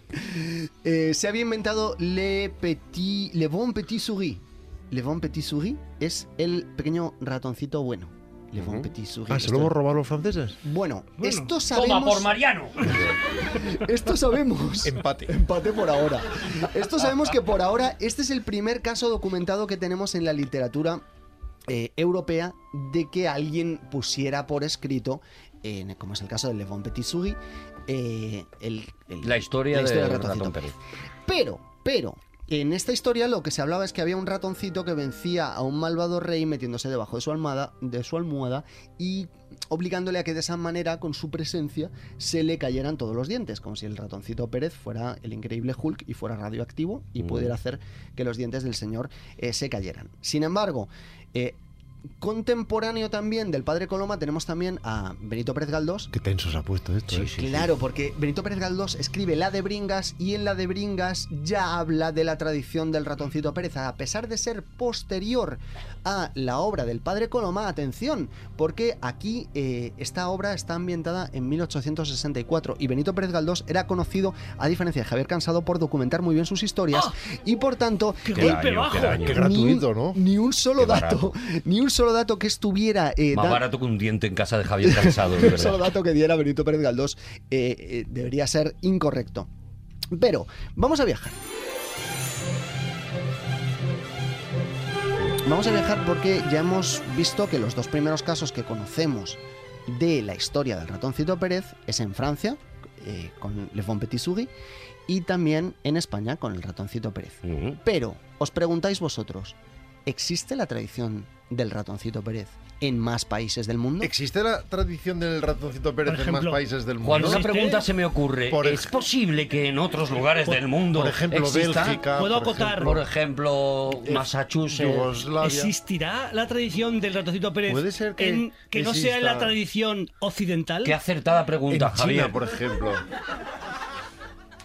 La respuesta es sí. ¡Ole! ¡Bravo! Oh. ¡Bravo! ¿Cómo has sabido preguntar? Te lo digo en serio. Bueno, en Italia, por ejemplo, se le conoce como topolino. Topolino, ¿correcto? En Inglaterra y los países germanos, son los germanos los que en la tradición, se, le- se conoce a este animalito que deja eh, pequeños regalos debajo de la almohada de los niños, se le conoce como el hada de los dientes.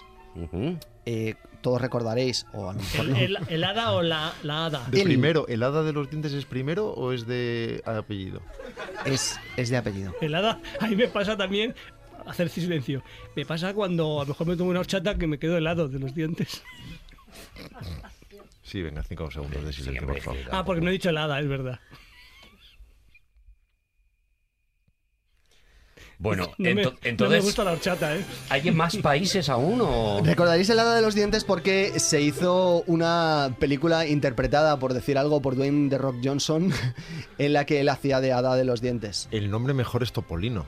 Porque por otro lado en España manda narices que al ratón le llamen Pérez y al hijo de la reina Bubi. Sí, dándole una vuelta. Pero atención, eh, esto yo no lo he comprobado. Yo no Por lo he cierto, ¿se- comprobado. ¿se, sabe el nombre del ratón? O Eh, sea, no. conocemos el apellido, pero no, sabemos cómo se eh, llama, De nombre ¿no? es ratón. Ah, es ratón Pérez, ratón, como o sea, ratón, ratón con. R mayúscula, Vale, vale. según según según un historiador del cual no me puedo fiar mucho porque al mismo tiempo ostenta los derechos del ratoncito Pérez. El nombre Pérez le venía del famoso, entre comillas, porque no sé si es verdad, ratón del Perae, que al parecer era el ratón del bolsillito, eh, que él afirma que en la historiografía latina ya existía esta figura del ratón Pérez. No puedo, esto tengo que ponerlo muy en tela de juicio. No ponemos ahí. No he encontrado fuentes que Tenemos sostengan. aquí una tela de juicio y esta lo dejamos aquí. No afirmación. te preocupes, Juan. Vale, más nombres. Bueno, tenemos en Cataluña, por ejemplo, es l'Angelet. L'Angelet. L'Angelet. Muy ¿eh? bien. Es el angelito. El angelito. Intenta, si puedes, ¿eh? Eh, no, no intentar poner el Eso, acento no- de no lo lo que intentes, pronuncias, eso. ¿sabes? Mm, no, lo voy a Porque hacer. te queda un poquito Jordi Hurtado, Ya ¿sabes? me, me da igual. Y luego tenemos en Cantabria tenemos a la ardilla de los dientes. Este le hacen un upgrade y es una ardilla que es un poco es más que ratón. Tiene Ujú. Una cola más grande, es más grande. Bueno, eh, uno de, por ejemplo, en, en Irlanda, vamos a salir de la península. Leprechaun. ¿Cómo lo sabes? ¿Sí? ¿Se llama Leprechaun? Bueno, Estoy, flu- estoy fluyendo, he dicho lo que... a ver. Los leprechauns ¿Ah, sí? Sí. Son como los palos del flamenco, hay muchos. Tienes leprechauns que, por ejemplo, te- si te los encuentras al final del arco iris o consigues que te lleven hasta el final del arco iris, te enseñarán la olla de oro que guardan escondida debajo de la Ven que te tierra. enseño la hora que tengo escondida debajo de... Leprechaun. Pero los Leprechaun son muy- están muy locos, ¿no? Sí, y luego En tenemos a pueden. Annabol, Annabol Bogle. Que no pongas acento. Es que queda muy raro, Juan. O sea, puede- puedes hacerlo, pero queda muy raro. Me da igual. Arnago, Anna Bogle, Ana Vogel, sí. Ahora mejor, ¿no? Mucho mejor. Es una leprechaun, como muy bien ha eh, adivinado de casualidad Javier Cansado, que eh, también hacía un poco esa función del ratoncito Pérez, de dejar un regalo debajo de la cama de los niños. Lo que pasa es que en este caso era también cutre como tú, dejaba una zanahoria. Pero que yo no soy cutre. Pero que no es Pero cutre. que no, yo estaba, yo estaba enseñando. a a mí- vamos a ver, los hijos de un rico como soy yo, de un niño rico, no pueden tenerlo todo desde el principio. Tienen que ganarse la vida. Tienen Diente que ver a que- diente, que, di que que en la sí. vida hay muchos sinsabores. Si desde que tiene tres años tu, tu vida es un camino de rosas, no es justo. Tiene que haber espinas. Déjame. Bravo, Joder. bravo, bravo, bravo, bravo. Joder. La labor de padre. Bravo. Yo les podía, les podía haber dado todo a mis hijos porque los quería mucho, los quería mucho, las quería mucho. Pero ya no. Claro, ya el tiempo pasa. y, y claro, donde dije digo, Pues igual si le hubieras dado una zanahoria eh, o un 5 euros, se hubieran portado mejor contigo. Vamos a Vizcaya, porque en a la Vizcaya, residencia me quieren llevar, qué asqueroso. en Vizcaya tenemos una tradición preciosa que, por ejemplo, no hay en otros puntos del País Vasco. En Probablemente, Vizcaya teníamos. ¿Tú por qué te apuntas a todo? bueno, es parte de la península, ¿no? Ah, que somos, somos todos, Ah, vale, que te, todos que somos te- todos. claro, eso es. Tú te agregas Bueno, a, a en, lo en que Vizcaya teníamos en tienen, Vizcaya. en Vizcaya tienen, de verdad, hermanitos. es que de verdad parecéis de Twitter. tienen una tradición preciosa que es la de Marichu Teilatucoa. Veis que no he puesto acento vasco, ¿no? Gracias. ¿Has pronunciado TX o un H? Yo he intentado el TX. ¿Vale? Marichu Es- Tailáticoa. Marichu, la del tejado, porque al parecer era una señora que vivía en el tejado de las casas y que solo descendía de ese tejado para cambiar, recoger los dientes de los niños y cambiárselos por eh, algo mm, que... Pero en el tejado, ¿en qué tejado? ¿El de los niños? No, no, el de todos los niños. En, el- en cada tejado En había cada una Marichu. tejado había una Marichu. Tú tenías tu Marichu, tenías el portero portero físico y Marichu, ¿no? De hecho, sí, en la descripción de Te idealista se, venía, se sí, ¿no? pone, Te venía en la descripción, ¿no? Incluye su propia Marichu. Muy, espa- muy espacioso, ideal parejas con su Marichu. Bien, en Grecia, en China, en la India y en Vietnam hay otra tradición que podemos empatar con la de Marichu Teilatucoa, Hmm. que es la de tirar los dientes al tejado. Que igual esto explica Para Pero ¿no? los, los propios. los propios. O sea, la idea es que cuando, cuando a ti se te cae uno de los dientes, lo tienes que tirar al tejado y que se quede en el tejado. Vale, Esto es más problemático si vives en un bloque de pisos. claro. Pero si vives en una, en una casa como las de Grecia, China, la India o Vietnam, que son todas iguales, Todas iguales. entonces es mucho, Es la misma. m- muchísimo más sencillo. Bueno, vámonos ahora, por ejemplo, a Rumanía y a Moldavia. Esta tradición es muy bonita porque est- estos tienen un cuervo. Un cuervo que y al que no, no te va a dejar un regalo, en ningún caso, sino, Es precioso. Una, tra- qué bonito. una tradición muy bonita. Pero Sí, igual una infeccióncita. Pero hay que invocarlo, hay que invocarlo. Hay que invocarlo con la siguiente eh, advocación. Es, cuervo, cuervo, llévate este diente de leche y tráeme uno de acero. No sé para qué quieren los rumanos y los moldavos un diente de acero, pero en cualquier caso, ellos eh, arrojaban el diente eh, hacia el metáfora, cuervo. O sea, una metáfora, hombre. Hombre, es una O sea, metáfora. metáfora. Luego no sabemos lo que pasaba con el, con el diente. Eso es una metáfora. Por ejemplo, en, Orien- en Oriente Medio eh, existe la tradición de que hay que arrojar el diente hacia el cielo, hacia el sol, para que lo recoja Alá. ¿Y hay, tradición- hay alguna cultura que dejara en paz los dientes? Pues por ahora no. Vamos la con- cultura de si se te cae el diente, lo echas a la basura y ya está, en- y estás la- tranquilo. Está, ex- eh, comienza en, Oriente Medio, en el siglo XIII más o menos. En Turquía, por ejemplo, tenían una tradición distinta. A pesar de ser un país eminentemente musulmán, sí que había mucha mezcla de, de crisol de culturas en Turquía y ellos creían que el diente de alguna forma guarda o guardaba relación con el futuro. De tal forma que ellos cogían el diente de leche y lo enterraban en un lugar en el que pudiera tener relación con lo que ellos querían que fuera su hijo. Por ejemplo, si tú querías que tu hijo fuera una gran estrella de fútbol, lo que hacías era enterrarlo en un campo de fútbol. Si tú querías que tu hijo inventara el cine, ibas a enterrarlo a un campo de Burgos. Qué bonito. ¿Y funciona? Bueno, vamos con los nativos americanos. Estos también tienen una vocación, una especie de invocación, una especie de cántico. Lo que pasa es que ellos lo que hacían también para conseguir, porque atención, claro, es que al niño se le cae el diente y él lo que quiere es que le salga otro diente ahí porque hay un hueco y esté incómodo. Bueno, pues estos invocan al castor. De todos los que has contado, me Para parece mí, el más sí, idóneo. yo también. idóneo. Bueno, pues la invocación era Castor, pon un diente nuevo en mi mandíbula. Había que repetirlo cuatro veces. Si lo repetías tres o si lo repetías cinco, no pasaba nada. Los odontólogos diciendo, por favor, decir cinco. Luego tenemos a los Dene Cuchillos Amarillos, que es una tribu también nativo americana, que tenían una, una tradición preciosa. Estos le daban el diente a la madre o a la abuela. Esta a su vez enterraba el diente en el hueco de un árbol, de manera que creciera alrededor de ellos la corteza. Y lo que hacían después, una vez que se había metido el diente en el hueco del árbol, es que toda la familia bailaba una, da- una danza ritual alrededor de Prefiero él. esto que lo del castor. ¿Este te gusta? mejora, te Sí, mejora. sí, sí. Bueno, estamos acabando ya. Eh, voy a hablaros, por ejemplo, de los ucranianos. Por favor. Esta es la más creepy de todas. Puede que os dé un poquito de miedo. ¿vale? Estos, los, los ucranianos, lo siguen haciendo hoy. Tengo una persona cercana a mí que es de Ucrania y me dice que efectivamente esta tradición se sigue manteniendo.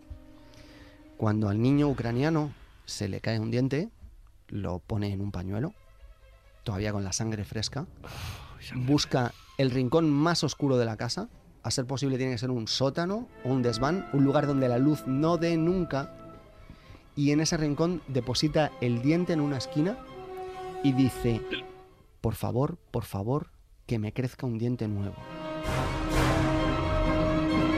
Pero, ¿dónde está el drama? A ver, La la, música. la música te ha ayudado a que, a que esto tenga un poco de drama. sí, pero, atención, porque ¿a quién se lo están pidiendo? Es decir, A Satanás. Al demonio de los dientes. A una, ra- a una rata. Estoy No, intentando pero- arreglar la- esto. pero rata escucha, o sea, me, me- me está ofendiendo que no me estéis siguiendo. Es decir, o sea, negra de los dientes. A ver, quiero que, o sea, hay un castor, un cuervo, Marichula del tejado. O sea, tú siempre le estás pidiendo algo a alguien. En este caso, ¿a quién se lo estás pidiendo? O sea, vas a un rincón oscuro. ¿Vamos otra vez? A Satanás. A la fuerza, a las tinieblas. A ver, Juan, me has pedido música. Al final ponme música así muy tétrica, muy tétrica. Y es que la historia. A Hitchcock se lo pides. Acabamos con Mongolia. En Mongolia es mm, Eh, personalmente. eh, eh, no se ha aclarado quién se lo pide. ¿A quién se lo pide? ¿A qué se No, lo no lo sé- no lo sé, pero eso es lo que Anda. intentábamos llegar entre Ah, todos. esto es el miedo. Eres el típico Claro. de crear expectativas todo el tiempo.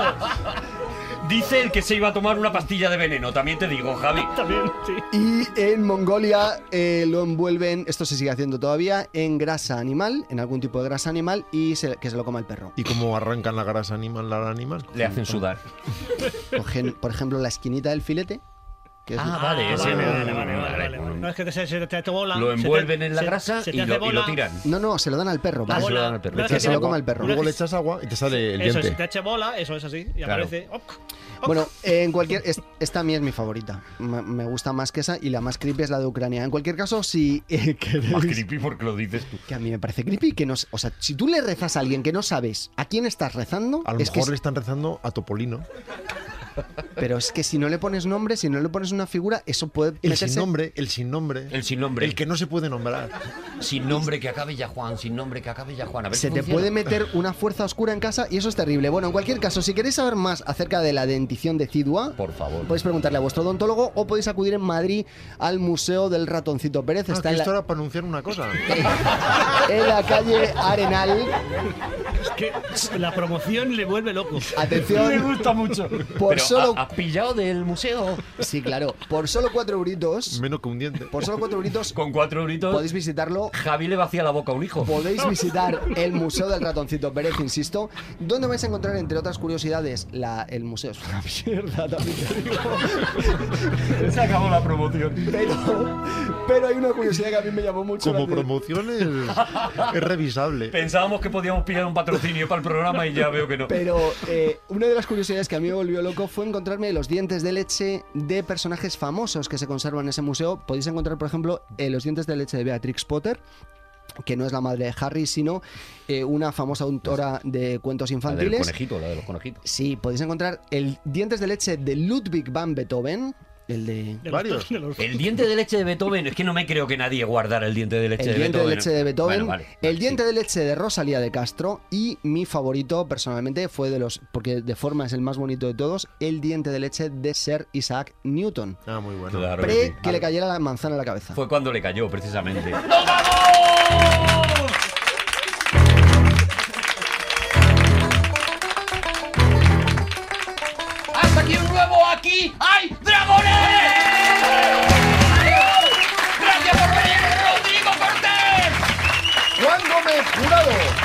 Cansado. Arturo Campos.